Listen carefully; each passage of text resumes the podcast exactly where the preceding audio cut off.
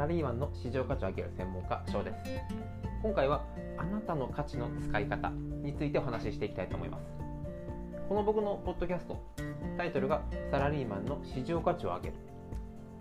この市場価値これはあなたが今転職をしようとした際どどのぐらいの会社からうちに来てくれという声をかけられるか退職します。といった時に頼むからやめないでくれというふうに止められるか。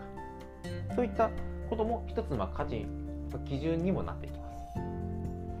でもこの話をするといや自分なんてそんな特別な才能がないし何か大きな強みもあるわけじゃないしっていうことをこう話される方が多いです、まあ、何を隠そう僕自身が自分に対して全く自信が持てずそんな自分に価値なんてというふうに思ってしまっていた人間です。なみにこれも、え3年3年前3年前ですね。思っていました。ではなぜ自分に自信を持っていなかった僕が独立という道を選んだのか。これが自分の市場価値を正しく認識できていなかった。では使い方ができていなかった。ということが非常に大きいです。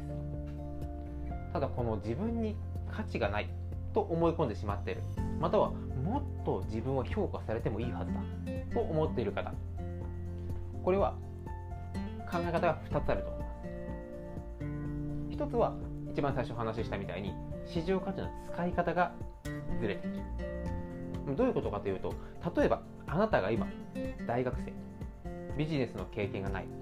でもインスタグラムとか TikTok、Twitter など SNS これはもう手慣れてる。もうそれからもう毎日のように使ってるからもう何発信に対しても抵抗もないですしこうどういうふうに何がバズって何が見られるかってなんとなく分かるよただ自分は何に向いていない向いてるか分からないというふうにこう就職活動悩んでいる時期。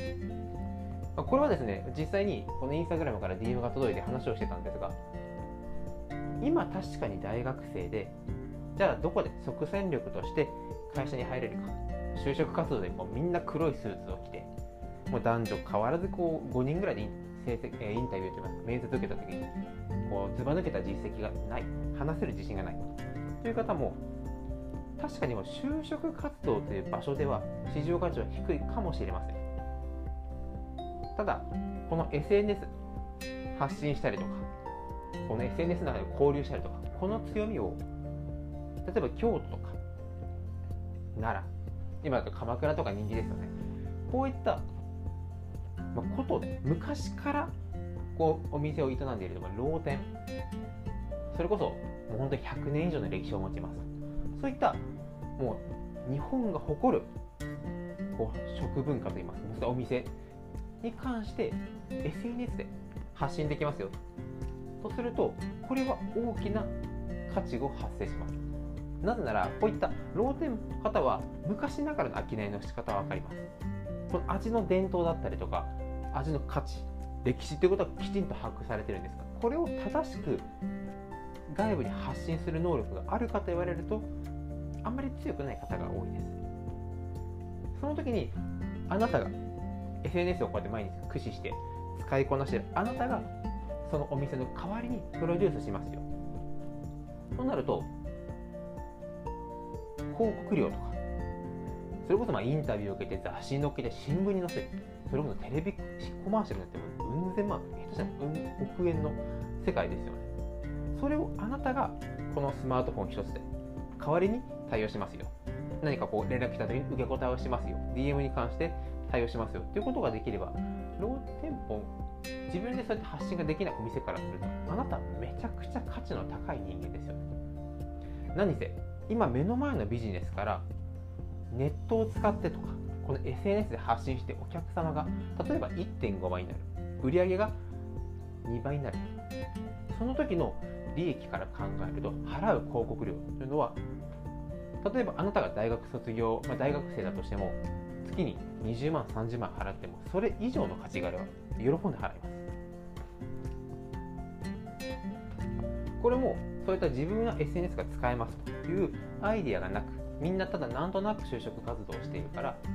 まあ、自分も就職活動でスーツを着て面接に行く。こうなるとその他一緒に埋もれてしまいます。ただ今あなたが使っているものもう当たり前にできていることを当たり前じゃない世界にどうやって組み込むか。ここに気づけるか気づけないかで市場価値が高いあなたが求められる職場で働けるか。あなたが働かなきゃいけない。しがみついてでもというふうに思ってしまうのかの分岐点になりますただこれはもちろんその自分は何が得意なのかという自分の長所に気づく必要ももちろんあります。また自分の長所がどこの業界どこの分野でこうハマるのかというのもまた調べる必要があります。これについては長所の見つけ方については僕のこのポッドキャストのチャンネルでも何回も話しているのでぜひ参考にしてもらえればなというふうに思います。またえ話はちょっと長くなったんですが2つ目。この市場価値に関して1つ目は自分の使い方が分かっている。2つ目は自分の力を過信している。日本は資本主義。もし今あなたが自分の年収少ないな自分はもっともらうべきなのと思っている方もいるかもしれません。その時にじゃああなたが今やっている仕事がパートやアルバイトに変わってできちゃう仕事か逆にパートやアルバイトを使って会社がいかにうまく回るかをこうマネジメントする職なのか。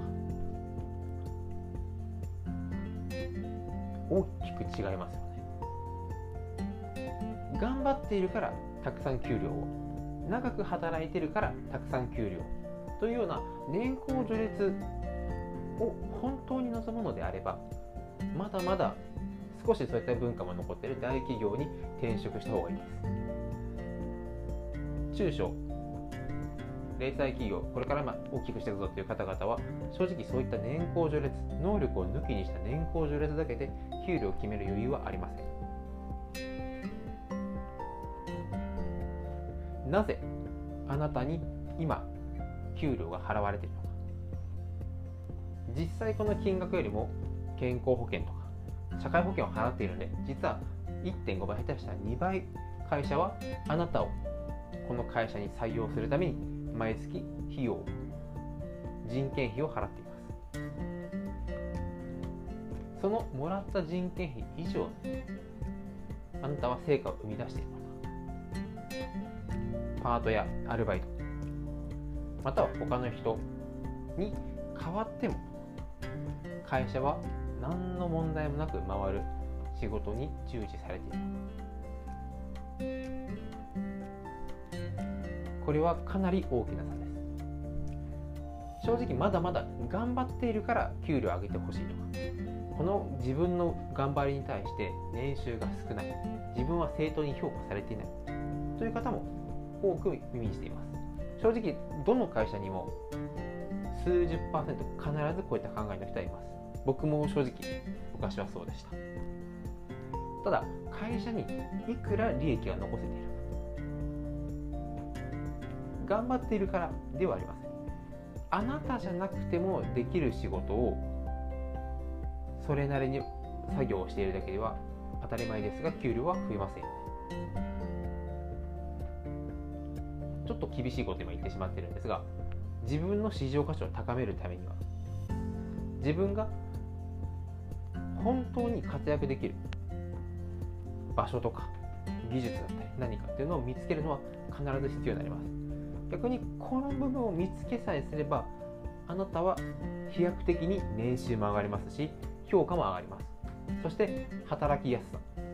自分主導でいろいろと決めることができるので働き方も劇的に変わっていきます。あなたは自分で働く時間働く裁量を選べるところ。そういったところで働くのか。いつも誰かに決められた仕事を決められたように細かい報告を何度も行いながらチェックしてもらいながら生活をしていくのか。かなり変わってくると思います。才能がない人はいないと思いますしどこかで必ず輝く方。趣味の世界でもあります。ただこうやってスマートフォンが広まったことによって趣味の世界でそれを発信して大きな業績だったり利益を上げられる方もいらっしゃいます。全てはあなた次第です。だからこそこの市場価値自分の使い方これを正しく認識する必要が今後出てくると思いますのでそれに関する情報も